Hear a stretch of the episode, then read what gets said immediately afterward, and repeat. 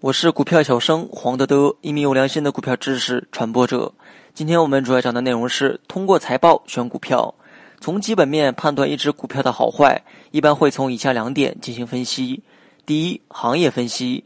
分析任何一个公司的时候，首先应该从该公司所处的行业入手，分析行业未来的前景。第二，分析完行业之后，我们就需要分析该公司。分析公司时，就需要分析财报，也就是三大财务报表。资产负债表、利润表和现金流量表。那么今天我们主要来讲一下资产负债表。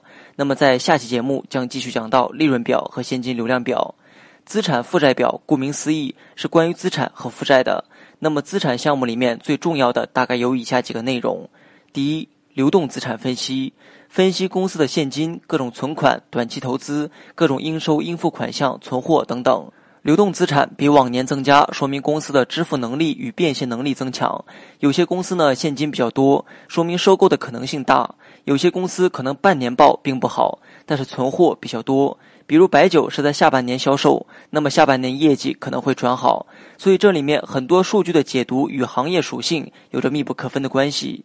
第二，长期投资分析，分析一年期以上的投资，如公司控股、实施多元化经营等等。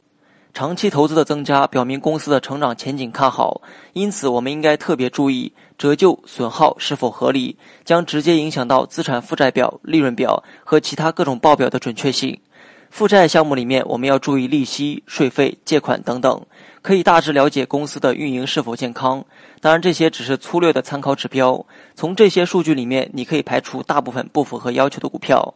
那么最后说一下所有者权益，这个一般是送股转股的一个前提。每股公积金的未分配利润越大，说明送股转股的可能性也就越大。好了，本期节目就到这里，详细内容你也可以在节目下方查看文字稿件。